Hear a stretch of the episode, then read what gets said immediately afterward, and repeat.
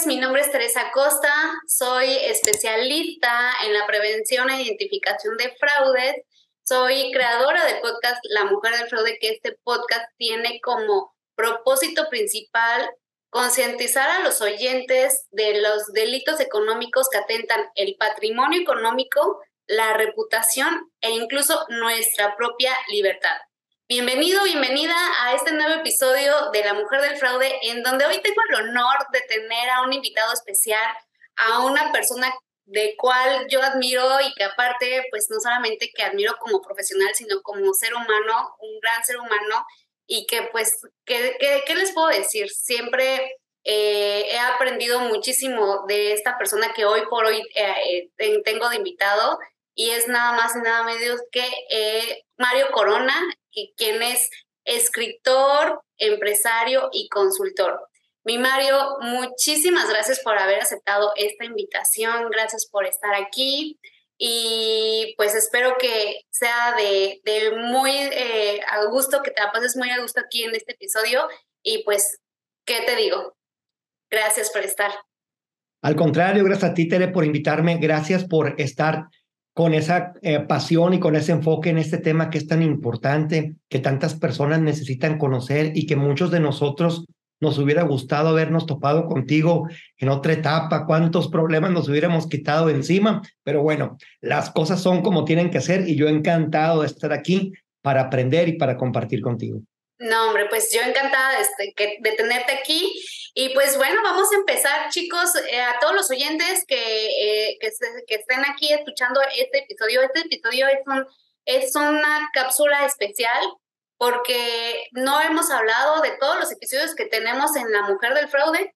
Este, no hay un tema donde eh, haya tocado sobre un tema de marketing, que es importante saber cómo es que podemos identificar, prevenir o incluso caer en un tema fraudulento por parte de, del, marketing, que en este caso Mario Corona, que tiene una agencia de, marketing con huevos, se llama así, ¿verdad? Tu agencia de, marketing y que también es un libro que se llama de invisible a, a, invencible. Un libro buenísimo, a mí todavía me falta terminar de leerlo, pero lo que llevo de verdad que me ha cambiado mucho la perspectiva. Y sobre todo es eso, o sea, cómo podemos, cómo es importante ahorita que podamos empezar a meternos en este tema, en lo que son los delitos económicos, pues el área de marketing no se queda fuera. Entonces, es, me gustaría empezar con esa pregunta, mi Mario, justo de cómo desde tu trinchera, desde la experiencia que, que tienes y que, has apoyado a bastantes empresarios por, este, con su, desde la parte de, de tu consultoría, ¿qué nos podrías decir ¿Por qué es, cómo es que el marketing puede desempeñar un papel crucial para la identificación de fraudes? Híjole, es una pregunta muy importante, Tere. Yo creo que tan importante es aprender a promoverse como lo es aprender a defenderse. Nos enseñan a aprender a promovernos. Bueno, por lo menos nos dan ciertas nociones básicas en la, en la universidad, en algunos cursos que podemos tomar, pero pocos nos enseñan cómo defendernos. ¿Y por qué hablo de esto? Porque en mi vida pasada, cuando estuve en política, en marketing político, pues yo estaba muy metido en el tema de campañas, ¿no? De cómo persuadir, de cómo llegar al electorado. Y una de las formaciones que más me llamó la atención tenía por nombre cómo defenderte de las campañas políticas. Y me provocó mucha curiosidad, para serte franco, y fue cuando por primera vez escuché eh, la diferencia entre el término propaganda, ¿no? Y cómo en el argot político la propaganda se utilizaba para, pues digamos, sacarle la vuelta al raciocinio de las personas e influir en sus decisiones eh, en niveles muy profundos y con poca ética, ¿no? Hay ciertos niveles de la propaganda, la propaganda blanca, la propaganda gris, la propaganda negra, pero ya me di cuenta por qué, por ejemplo, un candidato presidente siempre salía con una foto de la bandera mexicana a un lado y ciertas cositas, ¿no? Y es igual, el marketing, para ponerlo como una disciplina donde pudiéramos poner todas las demás publicidad y todo lo que sea relacionado, pongámoslo como marketing para efectos prácticos de, de este episodio y ser más claros, es un bisturí. Es lo más honesto que puedo decir.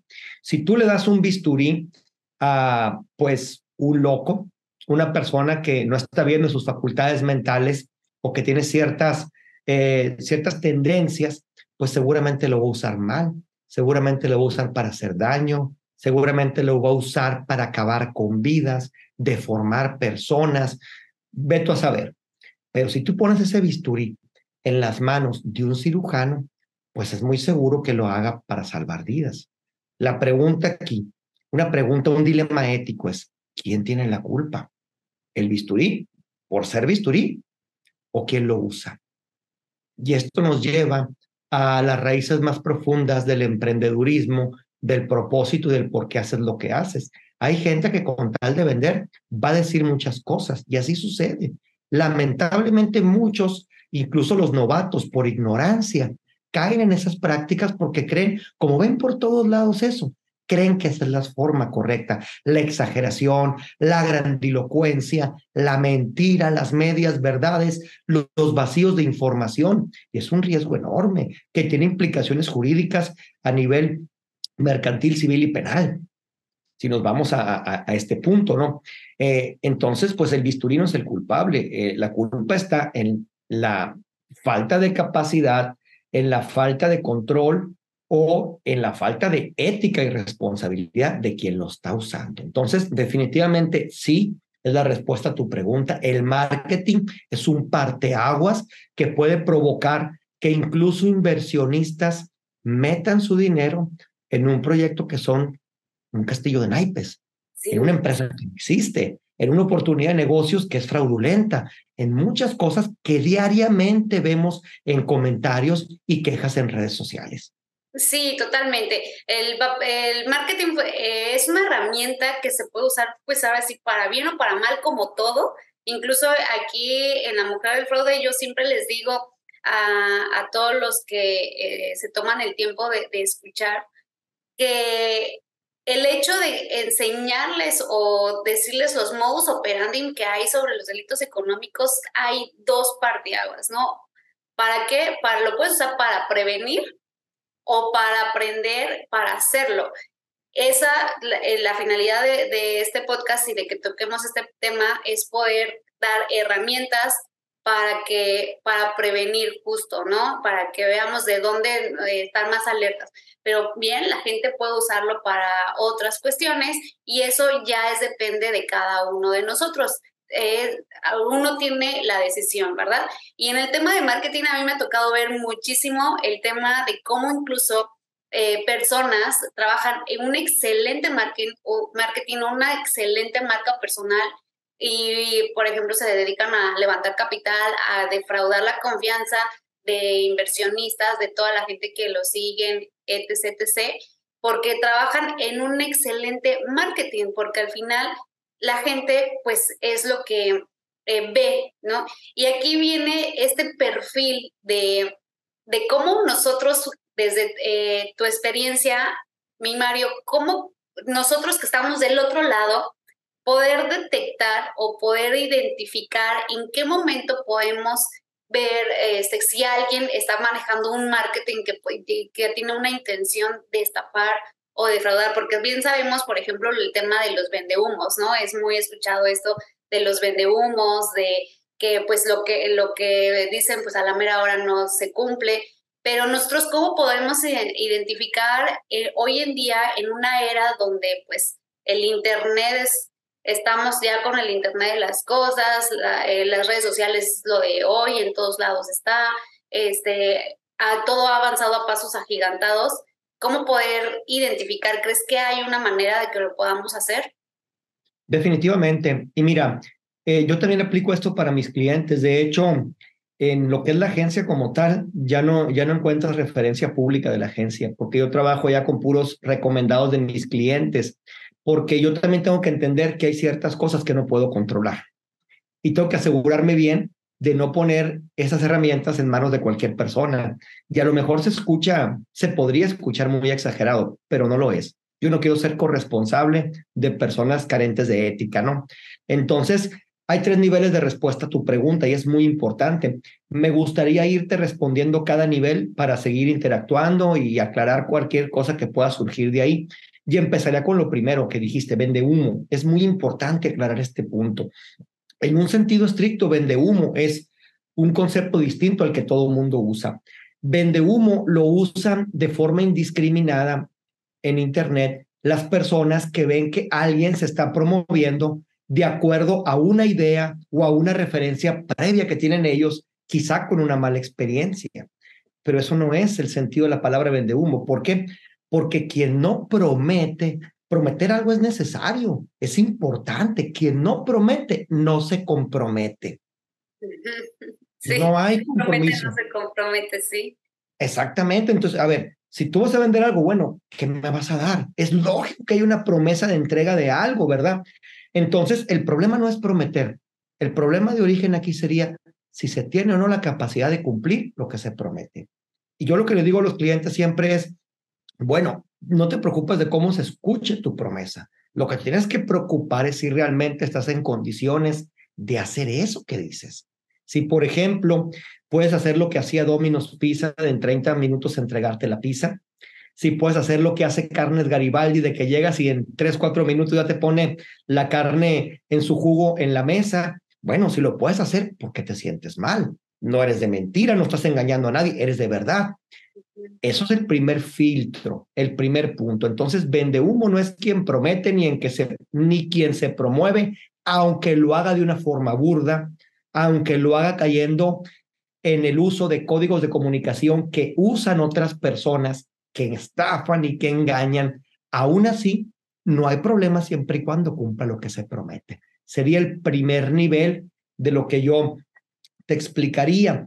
Eh, hay otros dos y el segundo ya es el lenguaje, las formas de cómo se promueve, porque uno cuando se comunica tiene que ser muy cuidadoso, eh, porque esto esto traslapa, eh, la esfera del marketing y la comunicación y llega a terrenos que no son exclusivos de la comunicación ni de los negocios, que tienen que ver con la parte de la naturaleza humana, nuestra naturaleza instintiva como seres que tenemos más años como raza que como civilización. ¿A qué voy? A que la antropología, la sociología y la psicología tienen más que aportar que la comunicación y el marketing aquí.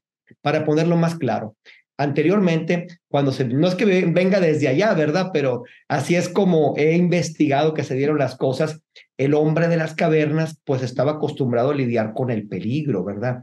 Y de repente caminaba por un sendero y veía que un arbusto se movía, no sabía lo que estaba detrás. Su instinto, a manera empírica, de acuerdo a lo que habían platicado otras personas de su tribu, a lo que había visto, a lo que sentía de forma instintiva para prevalecer eh, vivo, pues tenía de dos sopas, como decimos coloquialmente, que está detrás del arbusto. Es una amenaza, puede ser un depredador como un diente de sable que me coma, o puede ser una presa que yo me la lleve para cenar en casa. Oportunidad o amenaza, oportunidad y amenaza. Y eso instintivamente es lo que prevalece ante todo estímulo de ventas. Eso es lo que nuestro instinto de forma inconsciente está experimentando ante cada mensaje de ventas, ¿no? Entonces, cuando yo les enseño a mis clientes a comunicarse de forma en la que, en primer lugar, le den la confianza a las personas de que no son una amenaza, de evitar el rechazo instintivo inicial. Por eso para mí es tan importante que la persona que aprenda a hacer esto sea una persona que lo vaya a usar para bien. Sí. ¿Me explico? Porque si no, yo seré corresponsable de esto, ¿no? Eh, y tú puedes aprender a comunicarte evitando el tipo de lenguaje que hace que te cataloguen como amenaza. ¿Y cuál es ese tipo de lenguaje? Todo lo que suena a exageración. No tienes que ser experto en, en, en este lenguaje, en comunicación, en marketing o un investigador de psicología, sociología o antropología. Es muy sencillo. Y más que preocuparte por listado de palabras, es ubicarte en el contexto. A ver, ¿qué te dice tu intuición? ¿Suena posible? ¿Suena exagerado? ¿Suena mentira? ¿Suena a media verdad? ¿Suena a algo muy difícil de cumplir? Esa es una canasta donde se cataloga a las propuestas comerciales que se anuncian todos los días La otra canasta es igual, pero es distinta en cierta forma. Es la de cuando tú te promueves, suenas como algo que es conocido. Y cuando es conocido y la gente cree que lo conoce, es difícil porque no tiene que ser una experiencia mala. Si la gente cree que ya escuchó de eso antes o que es como fulanito o perenganito, deja de poner atención y de nada sirve el esfuerzo comercial. Entonces, el segundo nivel es en cómo comunicarte y hay que saberse comunicar de forma en la que no te cataloguen como mentiroso o que no te cataloguen como más de lo mismo. Entonces, el mero análisis del marketing no es suficiente. A eso voy, porque si una persona se sabe comunicar con eso que te estoy diciendo, puede hacer parecer algo que no es. Ok, o sea que al final puede, es una bandera roja, pero no, no necesariamente si ves una bandera roja puede significar que sea un fraude o que estés ante la posibilidad de algo, ¿no? Puede... Exactamente. Puede que veas una bandera, pero es una persona que no tiene nociones tan claras de cómo promoverse y quizás si es bueno o lo peor. Puede que no veas una bandera roja, que, que sepan exactamente cómo promoverse de forma que les creas, pero que sean otra cosa. Por eso el, el, análisis del discurso, el análisis de la publicidad, el análisis de las estrategias comerciales no es suficiente. Tenemos que ir a un tercer punto, ¿no?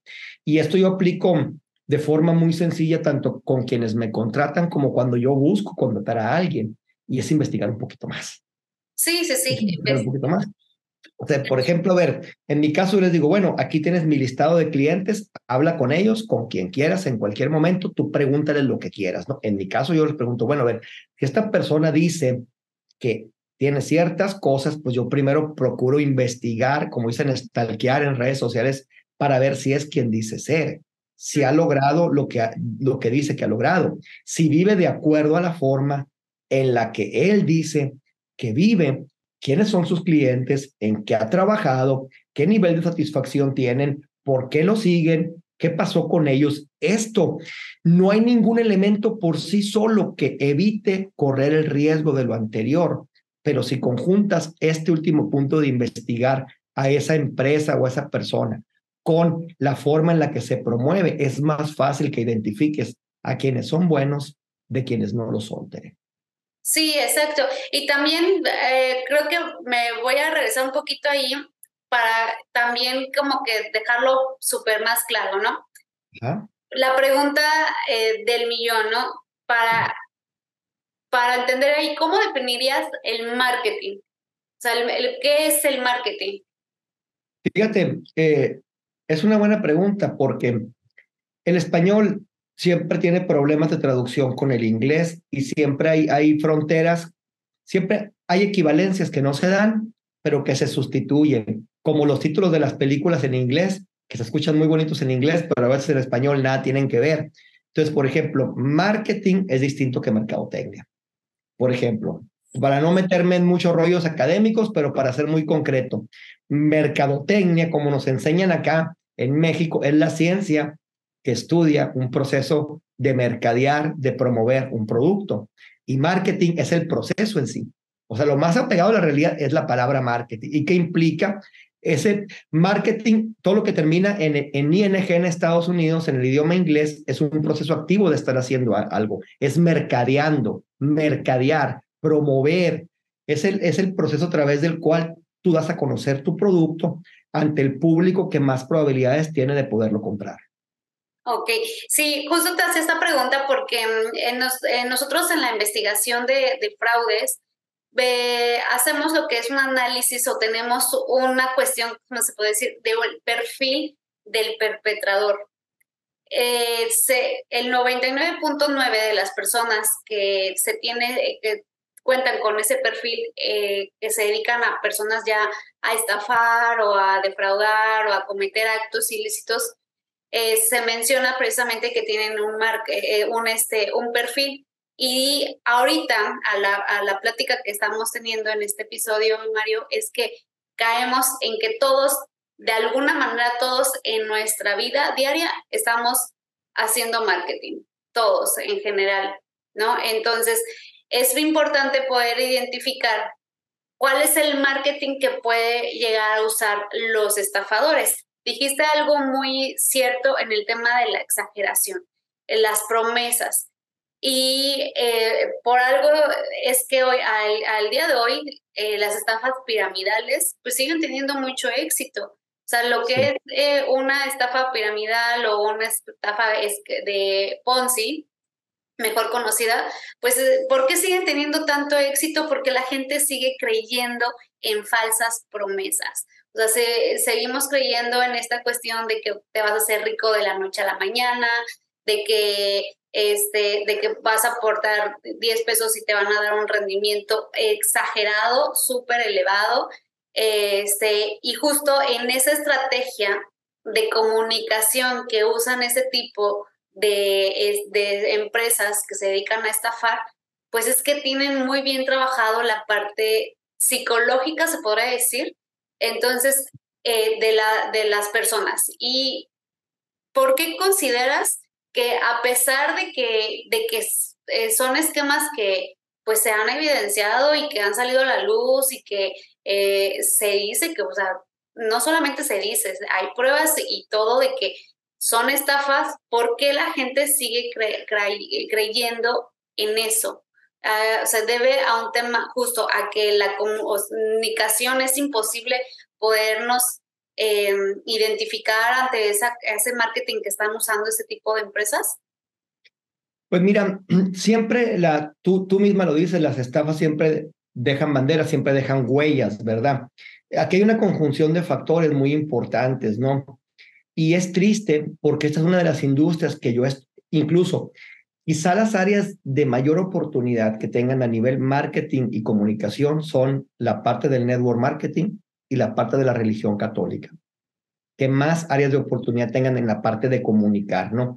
Por ejemplo, en network marketing, yo te diría desde la experiencia de haberlo estudiado, que quizás sea la mejor escuela de formación de negocios en cuanto al desarrollo que hacen de las personas que se encargan de hacer eso, ¿no? ¿Por qué?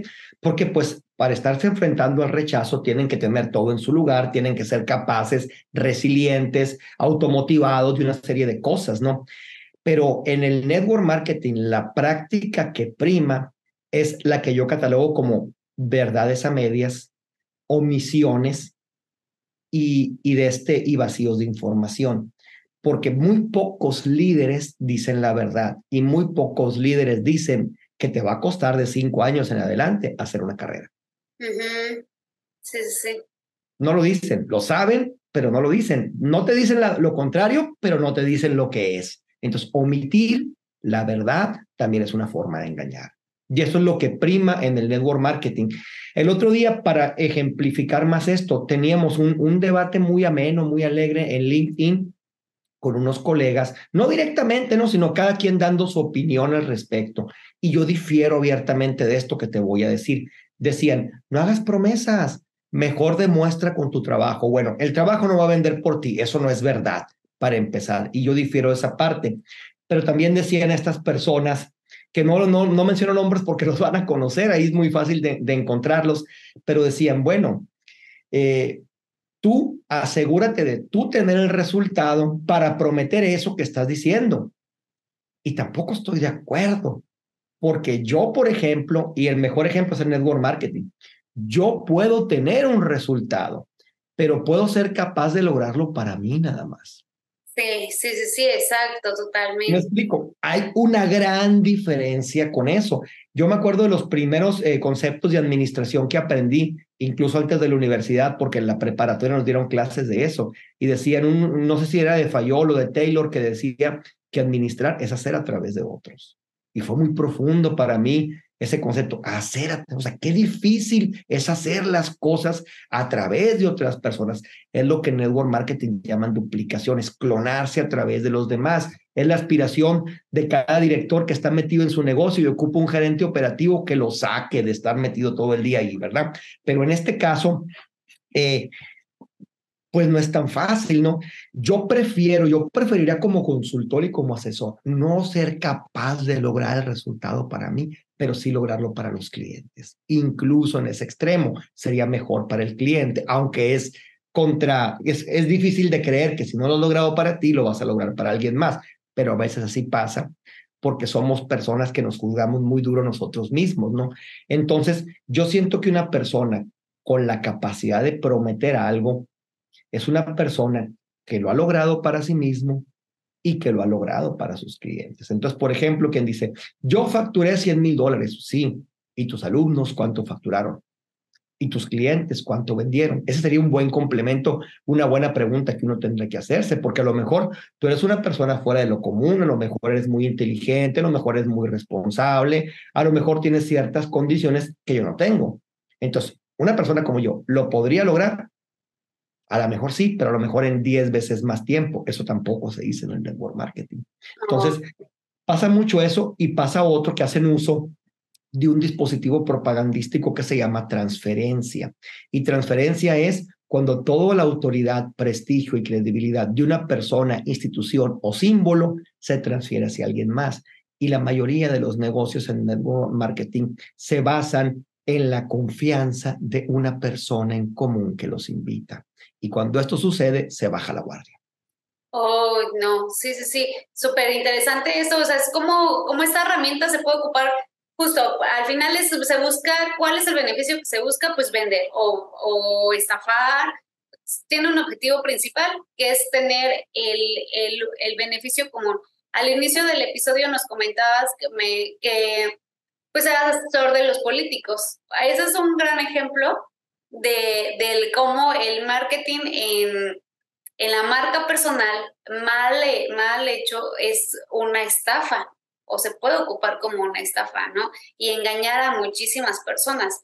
Este, ¿Cuántos políticos tú lo viste? De ahí, ¿cómo nos puedes ahí ampliar un poquito, sin mencionar a los políticos, ¿verdad? Pero, este, ¿cómo, ¿cómo nos puedes ahí mencionar? Pues mira, yo no estoy en eso más porque es muy fácil. Todos, todos, todos omiten selectivamente la verdad y están en un sistema y en un entorno en el que no puedes ir contra eso y convenientemente no lo hacen. Entonces decía alguien por ahí que los políticos y los pañales tienen que cambiarse todos los días por la misma razón. Eh, y yo por eso decidí salirme de ahí porque no hay ninguno que valga la pena. Así de claro. Todos son iguales. Todos, todos, todos, todos, todos. Ahora, déjame decirte algo que cuando nos hacemos las preguntas correctas, nos encontramos con las respuestas correctas, pero muchas personas tienen un ego tan grande que no están dispuestas a aceptar la objetividad de la respuesta que proviene de una pregunta que tú mismo te hiciste. Y todo este rollo para decirte esto. Para mí, los mayores vendehumo que existen en este momento son las universidades. ¿Cómo? Las universidades. ¿Sí? ¿Qué, te promete, ¿Qué, te promete, una universidad? No, pues. Ajá, sí, sí, sí, sí. No, pues bueno, yo también. Ahora sí dicen, vamos a tocar temas sensibles. Sí, totalmente, ¿no? La, la universidad, pues, ¿qué, te, ¿qué te promete? Pues este, un éxito, ser alguien en la vida, estudia para que seas alguien en la vida, para que pues tengas un éxito, cada quien tiene su definición de éxito, pero este, pero sí es este tema de, de, de que pues puedes tener ya ¿sí? excede su capacidad y competencia lograr lo que está prometiendo. Una universidad te promete que si te formas con ellos, tendrás mayores oportunidades de insertarte en el terreno profesional, tendrás un mejor estilo de vida, tendrás oportunidades, podrás hacer muchas cosas que exceden. Una persona que cumpla con todo el currículum académico de una universidad puede no lograr nada de lo que están prometiendo. Sí, totalmente, sí, totalmente. Entonces, hay que hacer preguntas incómodas. Si queremos ser objetivos, seamos objetivos. En verdad, vayamos a fondo y pasa por el filtro esto y te vas a dar cuenta que tú eres un vendehumo también, que yo soy un vendehumo, que estamos rodeados de vendehumos porque a veces a nuestros hijos, a nuestra pareja, a otras personas les prometemos cosas que no podemos lograr, que exceden nuestras capacidades. Entonces, es un ejercicio muy sano para hacerte responsable de lo que prometes a nivel comercial y para identificar lo que te están diciendo a nivel comercial también. Oh, sí, muy bien. Entonces, una de las claves principales para poder identificar si estamos ante un marketing eh, es engañoso, eh, de estafa, es hacernos preguntas incómodas. O sea, es preguntarnos eso, pues ver si estamos ante mm, esta cuestión de un vendehumo, que al final caemos en un concepto de vendehumo, que pues el vendehumo es esa persona que promete algo y que pues no, al final no lo cumple, ¿no? Eh, estamos eh, en eso y súper interesante. Y ahora, ¿algún ejemplo este, que nos puedas dar, aparte de la, de la universidad, algún pues, de, muy común que sea como más este, de que sabes que este, mm, algún caso sonado que te hayas, este, que se te venga a la mente de algo de marketing o algo así. Pues mira, en el terreno de las inversiones también se está dando esto. No todo, por ejemplo, los mercados bursátiles. Otra cosa fuera bien las raíces u otro tipo de, de negocios, ¿no? Pero los mercados bursátiles se prometen rendimientos que no se pueden garantizar. O sea, si todos tuvieran la capacidad de leer el mercado y entender hacia dónde va y prevenir tendencias, todos fueran ricos. Eh, sí, completamente. Sí, Se da mucho en temas de inversiones eh, en diferentes productos, en divisas, en, acciones, en contratos. Eh, se prometen rendimientos que sí existen y que sí se pueden generar, pero que no todos pueden generar. Sí, sí, sí. Tenemos que hacernos preguntas más detalladas. Bueno, ¿es posible? Sí. ¿Para quién es posible? ¿Qué tendría que hacer? ¿Bajo qué circunstancias? ¿Qué puede pasar para que eso no se dé? Pero para ponerlo más sencillo, hay que escuchar a nuestro instinto. Si cuando nos enfrentamos a una promesa, ¿qué dice nuestra intuición? ¿Qué dice? ¿Nos sentimos incómodos? ¿Dudamos? Porque cuando eso pasa, los estafadores profesionales lo que hacen es usar la palanca de la escasez de tiempo. Te dicen, ahorita, tiene que ser porque saben que estás considerando eso, porque saben que estás dudando, porque saben que estás escuchando tu intuición y quieren que la dejes de escuchar. Y yo te lo digo, es la prueba, así como hay una razón contable que es la prueba del ácido, ahí los inventarios es igual en esto. A ver, si tanto te apasiona y tan enganchado estás y tan caliente con tomar la decisión ahorita, déjala que repose y mañana vuelve a ver, a ver si la ves de la misma forma.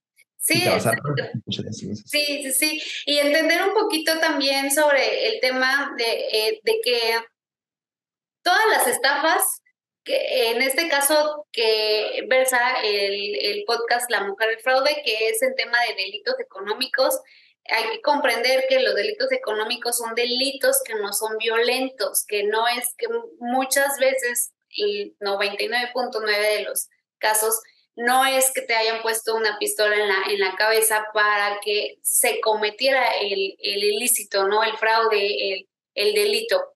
Simplemente que pues, hay infinidad de, de, de, fraudes, pero es importante entender que versa en algo que es la emoción de la gente, la, las emociones, lo que es la naturaleza humana, que somos vulnerables ante esa situación y entender que una persona que puede llegar a estudiar muy bien lo que es el marketing de algún nicho en especial, de alguna situación en especial, es ahí donde pues puede darle, uff, el, este, el boom, ¿no? Para, para estudiar. Por ejemplo, pues eh, recordemos el caso de esta chica Elizabeth formas de que, hizo, ¿no? O sea, estafó, engañó a muchísimas personas con su marca personal. Simplemente pues hizo eh, este, el tema de engañar a las personas y pues que, cometió fraude eh, grandísimo, ¿no?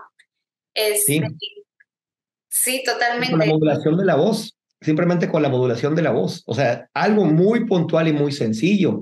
Otra cosa que, que, mucha gente pasa por alto. Si, por ejemplo, te ven en un entorno donde tú convives con ciertas personas que respetan, no se van a poner a averiguar si son amigos tuyos o no, pero el que te vean con eso se influye mucho, la transferencia. Hay muchas formas de mentir.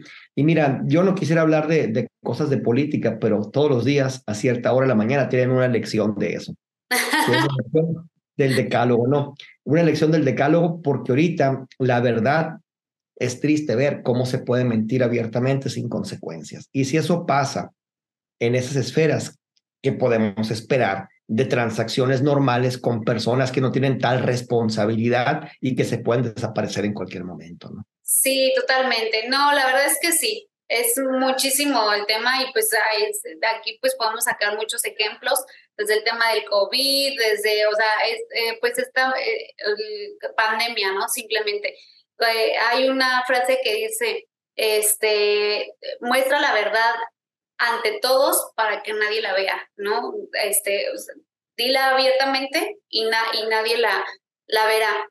Este, y y pues es un tema interesante. El objetivo principal de este eh, episodio corto que ya vamos a, pasar a despedirnos, principalmente es eso, es, es dar un poquito más este, de herramientas de cómo poder identificar parte de los delitos económicos y que nos vayamos simplemente con la semillita de, de justo de que el marketing bien utilizado o mal utilizado puede ser también para malas prácticas y que si nosotros de alguna manera no estamos este, alertas, podemos llegar a caer en una situación que una persona, una empresa, un anuncio, cualquier cosa esté manejando un marketing. Entonces, desde el simple hecho que ya a partir de ahorita con lo que ya nos ilustraste, mi Mario, entender que el marketing también funciona para engañar y para estafar a la gente, porque muchas veces la gente puede pensar, ay, no,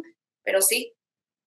Definitivamente, mira, y, no nomás en la parte de negocios, como le decían a las, a las chicas antes, las mamás, cuando conocían a, a, un novio, ¿no? Y estaban muy entusiasmadas, mi hijita, trátalo más, que sabias palabras, ¿no? Trátalo más, no te quedes con esa primera impresión o ese entusiasmo. Eso es aplicable a esto. ¿Por qué? Porque en esa oportunidad de tratar más, tratar más, entre más habla alguien, entre más cosas dice, más se expone a que lo cachen. Sí, sí, sí, exacto, exacto. Y, yo me llevo, o sea, yo me voy con en este episodio, pues esta cuestión de hacer preguntas incómodas, o sea, eh, analizar, o sea, es ver un poquito más allá de lo que pues de lo que ve nuestra mente, no actuar de las emociones, parte de, la, de las estafas casi siempre son este, por parte de, de, la emoción, pues hay una frase que me encanta que se dice que cuando la emoción sube, la inteligencia baja. Y es obviamente, ¿por qué? Porque dejamos de razonar, dejamos de ver las cosas. ¿Cuántas personas de repente ven un anuncio muy bueno, este, donde dicen eh, terreno en remate o si lo compras ahorita y este y lo escrituras en dos años y la gente va y lo paga, no pensando que están agarrando la oportunidad de su vida y resulta que es un terreno fantasma, que no existe, que este que el dueño este eh, ni siquiera era el que lo estaba vendiendo, entonces muchas cosas porque actuamos mucho sobre la emoción. Y el marketing, creo yo, salvo tu mejor comentario, tú eres el experto en marketing, Mario, en esta cuestión, se basa un poco en estudiar lo que son, es la parte de la psicología y las emociones del ser humano, ¿no? ¿No crees?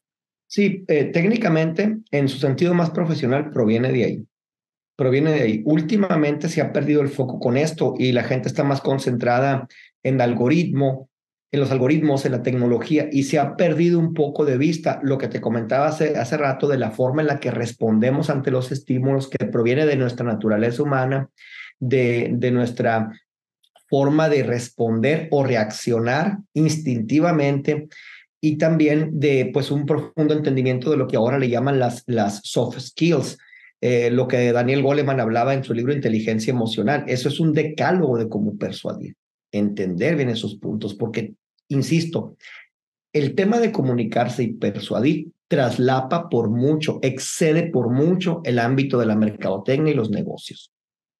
Por mucho.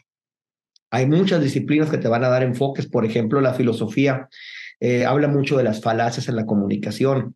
Eh, habla mucho de, por ejemplo, eh, técnicas como el hombre de paja que, que hacen que cuando te, te, usan esa técnica ya dejes de poner atención a un vocero calificado o a alguien en quien confiabas, ¿no? Entonces hay trampas por doquier y no hay que cerrarse a un solo contexto, como tú lo estás haciendo en este podcast que habla de fraude, lo estás abordando desde diferentes perspectivas, con diferentes voces y ángulos que cada quien aporta la parte que ve del elefante, porque es imposible verlo todo.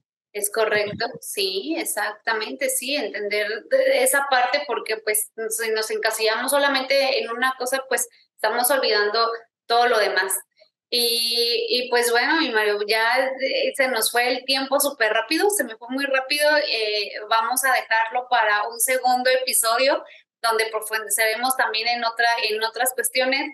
Pero hoy por hoy entender que el marketing puede funcionar para estafar, para hacer cosas eh, no éticas y el que nosotros pongamos un poquito de atención en lo que vemos, no creer solamente en esta cuestión y no actuar desde la emoción o alguna otra recomendación que puedas eh, dar sobre cómo este, evitar para no ser engañados por medio del marketing?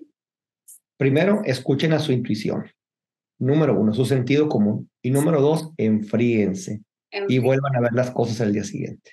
Genial. Es lo más básico, lo más sencillo que les puedo decir. Bueno, pues muchísimas gracias, mi Mario. Gracias por tu tiempo, gracias por eh, estar aquí en este episodio.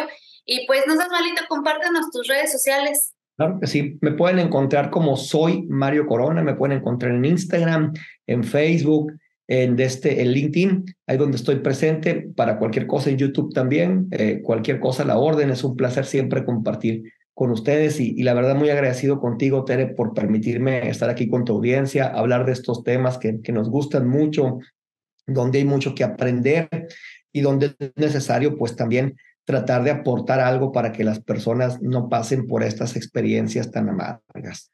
No, hombre, pues yo encantada de tenerte aquí. Gracias por la invitación, por la aceptación perdón, y sobre todo pues por aportar esto que, que de pronto eh, puede ser, oye, ¿qué tiene que ver con, con los delitos, con el fraude? Pues tiene que ver mucho, ¿no? Si lo analizamos desde ahí, y pues qué mejor que nos hayas aportado este, esta, esta cuestión. Y no, no creo que sea el último episodio que compartamos, mi Mario, si me lo permite, este, eh, eh, por favor, en otro episodio, porque a mí me encantaría ya ver tu postura ya desde el lado de empresario y consultor en la cuestión de los delitos económicos fuera del marketing. Y otra cuestión que también tienes un área de oportunidad grandísima y, este, y todo lo que es tu experiencia es lo que es la escritura, ¿no? O sea, creo que si nos metemos ahí también a un tema de, de los este, engaños, de la escritura, de todo lo que es la, la lectura, que bueno, que también una de las cuestiones es que pues la falta de, de la no cultura en la lectura, pues también es una parte también de, de, fácil engañar, de ser engañados, ¿verdad? Completamente. Incluso el capital intelectual y muchas cosas que de ahí pueden surgir. Exactamente, entonces me gustaría que en algún momento, en otro episodio, abordemos sobre el tema de los derechos de autor, los fraudes, cómo prevenirnos y toda esa cuestión, porque es otro, es, es otro mundo. Esto no, no para, ¿no? Entonces, pero pues bueno, ya nos vamos porque si no yo de aquí me cuelgo. Muchísimas gracias, mi Mario. Nos estamos viendo para la otra y gracias nuevamente y gracias a todos los que este, nos escuchan y pues esto fue La Mujer del Fraude.